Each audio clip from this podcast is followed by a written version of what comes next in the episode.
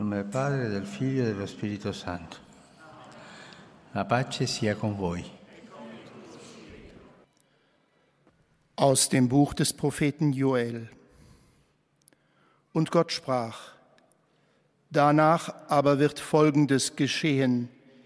Ich werde meinen Geist ausgießen über alles Fleisch. Eure Söhne und Töchter werden Propheten sein, eure Alten werden Träume haben und eure jungen Männer haben Visionen. Auch über Knechte und Mägde werde ich meinen Geist ausgießen in jenen Tagen. Jeder, der den Namen des Herrn anruft, wird gerettet. Wort des lebendigen Gottes. Am vergangenen Mittwoch hat Papst Franziskus, wie gesagt, seine Katechesenreihe zum heiligen Josef beendet. Und heute beginnt er die neue über das Alter. Liebe Brüder und Schwestern, guten Tag. Eh, abbiamo finito il, eh, le catechesi Wir haben die Katechesen über den heiligen Josef beendet. Und heute beginnen wir eine neue Katechesenreihe, bei der wir uns vom Wort Gottes über den Sinn und Wert des Alters inspirieren lassen wollen. Wir werden über das Alter nachdenken. Die zunehmende Lebenserwartung hat dazu geführt, dass die älteren Menschen in den letzten Jahrzehnten fast schon eine Art neues Volk geworden sind. In der Geschichte der Menschheit hat es noch nie so viele alte Menschen gegeben. Und dabei ist das Risiko, dass diese Menschen ausgegrenzt werden, heute sogar noch größer als früher. Es gab nie so viele ältere Menschen und noch nie ein so großes Risiko, dass sie ausgegrenzt werden.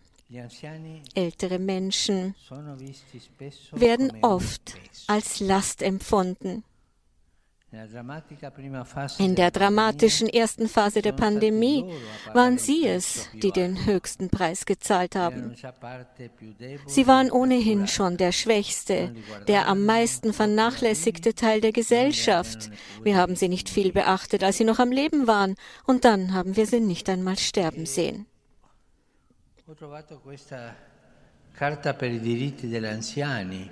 Ich habe hier dieses kleine Büchlein gefunden über die Rechte der älteren Menschen.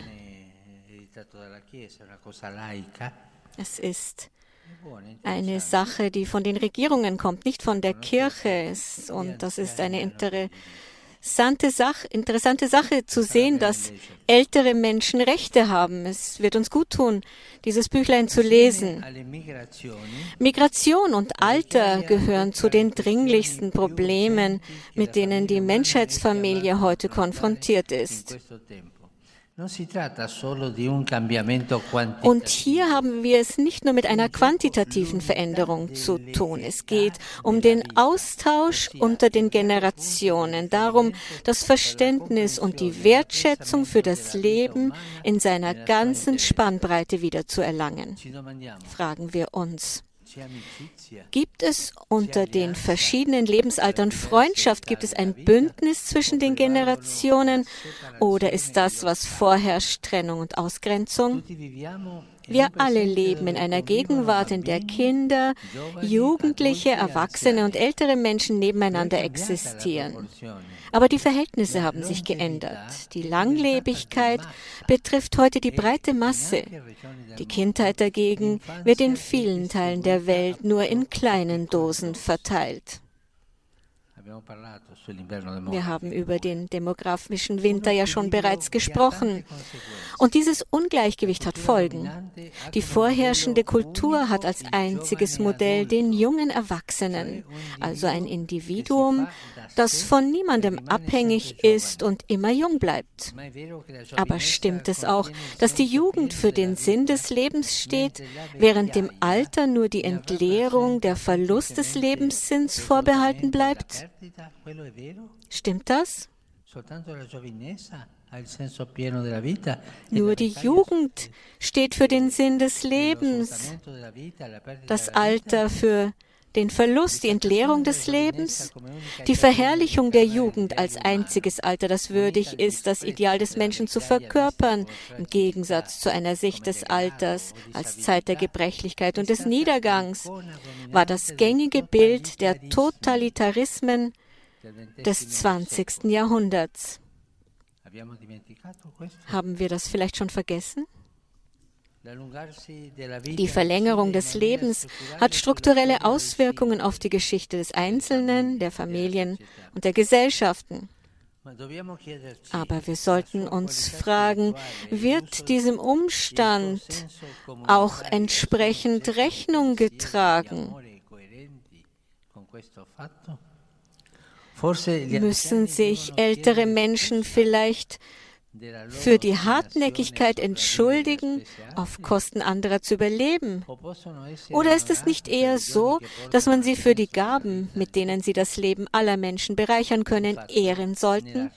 In der Tat hat das Alter gerade in den sogenannten entwickelten Kulturen für den Sinn des Lebens wenig Bedeutung. Warum? Weil es als ein Lebensalter betrachtet wird, das weder besondere Inhalte noch eine besondere Bedeutung hat. Man ermutigt die Menschen nicht, die Nähe alter Menschen zu suchen. Und auch die Gemeinschaft tut nichts dazu, dass ihnen die gebotene Anerkennung zuteil wird. Kurz gesagt, für ein Alter, das heute einen entscheidenden Teil des Gemeinschaftsraums ausmacht und sich über ein Drittel der gesamten Lebenszeit erstreckt, gibt es zwar Pflegeprogramme, aber keine Projekte der Lebensgestaltung. Pflegeprogramme, aber keine Projekte der Lebensgestaltung. Und das ist eine Lücke im Denken, in unserer Vorstellung und in der Kreativität. Dahinter steht die Annahme, dass ältere Menschen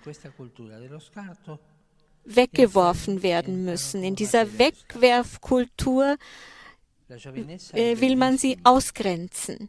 Jugend ist schön, aber ewige Jugend ist eine gefährliche Sinnestäuschung. Alt zu sein ist genauso wichtig und schön wie jung zu sein. Das sollten wir uns merken. Das Bündnis zwischen den Generationen, das den Menschen jedes Lebensalter schätzen lässt, ist das Geschenk, das wir verloren haben. Wir müssen es wiederfinden. In dieser Wegwerfkultur, in dieser Kultur, die sich nur für die Produktivität interessiert. Das Wort Gottes kann uns viel über dieses Bündnis sagen. Wir haben eben die Prophezeiung des Joel gehört in der Schriftlesung, die am Anfang dieser Audienz stand. Und da hieß es, eure Alten werden Träume haben und eure jungen Männer haben Visionen. Das kann man folgendermaßen interpretieren. Wenn die älteren Menschen sich dem Geist widersetzen und ihre Träume in der Vergangenheit begraben, dann gelingt es auch den Jungen nicht mehr, die Dinge zu sehen, die getan werden müssen, um sich der Zukunft zu öffnen. Wenn ihnen die alten Menschen aber ihre Träume mitteilen, dann wird den jungen Menschen klar, was sie tun müssen. Junge Menschen, die sich nicht für die Träume der Älteren interessieren, keine Ambitionen haben und nicht über den eigenen Tellerrand hinaussehen, werden es schwer haben, ihre Gegenwart zu leben und ihre Zukunft zu ertragen. Wenn sich die Großeltern in ihrer Melancholie vergraben, werden die jungen Leute nur noch mehr auf ihre Handys starren. Der Bildschirm bleibt zwar an, aber das Leben stirbt schon vor der Zeit. Oder ist die schlimmste Folge der Pandemie vielleicht nicht gerade diese Verunsicherung so vieler junger Menschen, die die Orientierung verloren haben? Die alten Menschen können auf die Ressourcen eines bereits gelebten Lebens zurückgreifen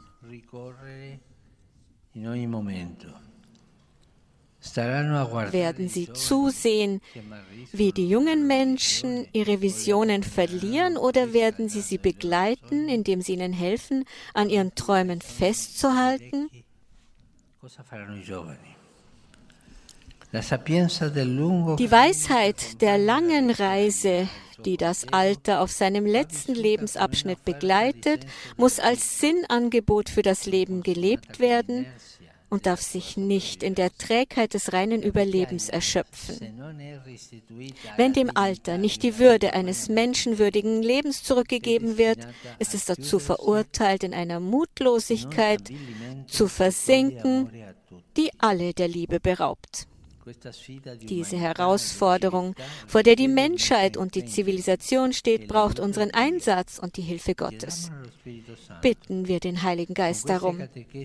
Mit diesen Katechesen über das Alter möchte ich alle ermutigen, ihre Gedanken und ihre Zuneigung in die Gaben zu investieren, die das Alter uns und den anderen Generationen zu bieten hat. Das Alter ist ein Geschenk für jedes Lebensalter. Ein Geschenk der Reife, der Weisheit. Das Wort Gottes helfe uns, den Sinn und den Wert des Alters besser zu erkennen. Der Heilige Geist schenke auch uns die Träume und Visionen, die wir so dringend brauchen. E vorrei sottolineare, come ich möchte noch einmal auf die Prophezie des Joel hinweisen, die wir am Anfang gehört haben. Die alten Menschen haben nicht, nehmen nicht nur einen Platz der Weisheit in der Gesellschaft ein.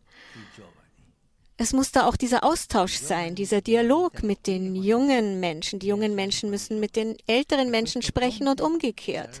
Und diese Brücke wird dann für die Weiterleitung der Weisheit in der Gesellschaft sorgen. Ich hoffe, dass diese Reflexionen helfen werden, auf diesem Weg weiterzugehen in diesem Dialog mit den jungen Menschen können die alten Menschen ihre Träume weitergeben und die jungen Menschen können das dann weitertragen. Wir dürfen nicht vergessen, dass in der Kultur die alten Menschen wie die Wurzel des Baumes sind. Unsere Geschichte liegt dort in diesen Wurzeln und die jungen Menschen sind wie die, wie die Blüten, wie die Früchte. Wenn aber der Lebenssaft nicht aus der Wurzel kommt, dann kann der Baum auch keine Wurzeln tragen. Denken wir an das, was ein berühmter Dichter einmal gesagt hat. Das, was der Baum an Früchten trägt, kommt von dem, was unter der Erde ist. Das, was in der Gesellschaft schön ist, steht in Verbindung mit den Wurzeln der älteren Menschen. In diesen Katechesen, die ich in den kommenden Wochen halten werde, möchte ich, dass man versteht, dass ältere Menschen nicht ausgegrenzt, nicht weggeworfen werden dürfen, sondern dass sie ein Segen sind für die Gesellschaft. Danke. Ja, das war die Katechese von Papst Franziskus, die erste der Reihe über den Sinn und Wert des Alters. Ich habe, trage einen großen Schmerz im Herzen, bin sehr besorgt über die Verschlechterung der Situation in der Ukraine trotz aller diplomatischen Bemühungen eröffnen sich Szenarien, die immer alarmierender werden.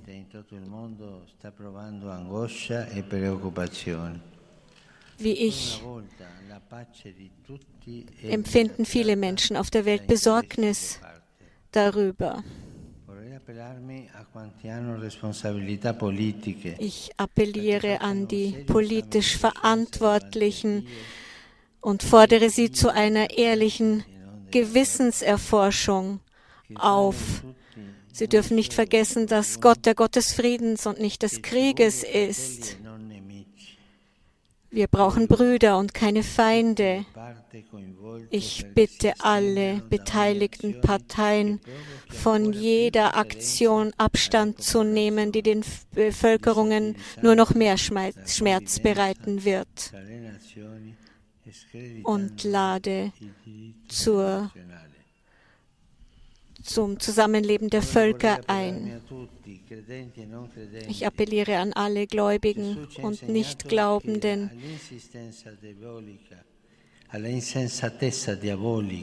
Jesus hat uns gelehrt, dass auf den Krieg mit den Waffen Gottes zu antworten ist.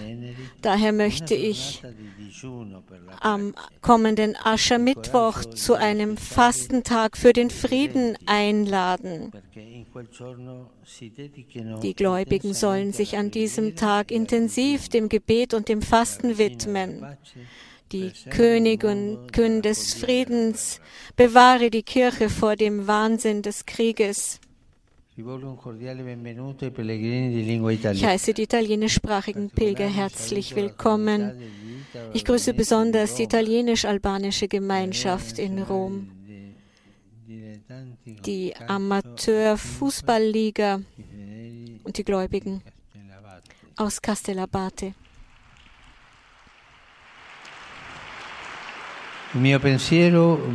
Abschließend gehen meine Gedanken wie immer an alle alten, jungen und kranken Menschen sowie an die Neuvermählten. Heute feiern wir das liturgische Gedenken des heiligen Polycarp, Schüler der Apostel und Bischof von Smyrna. Möge seine Treue zu Christus bis zum Märtyrertod in uns den Wunsch wecken, dem göttlichen Meister zu folgen und großzügig an seinem Werk der Versöhnung und des Friedens mitzuwirken. Euch allen meinen Segen.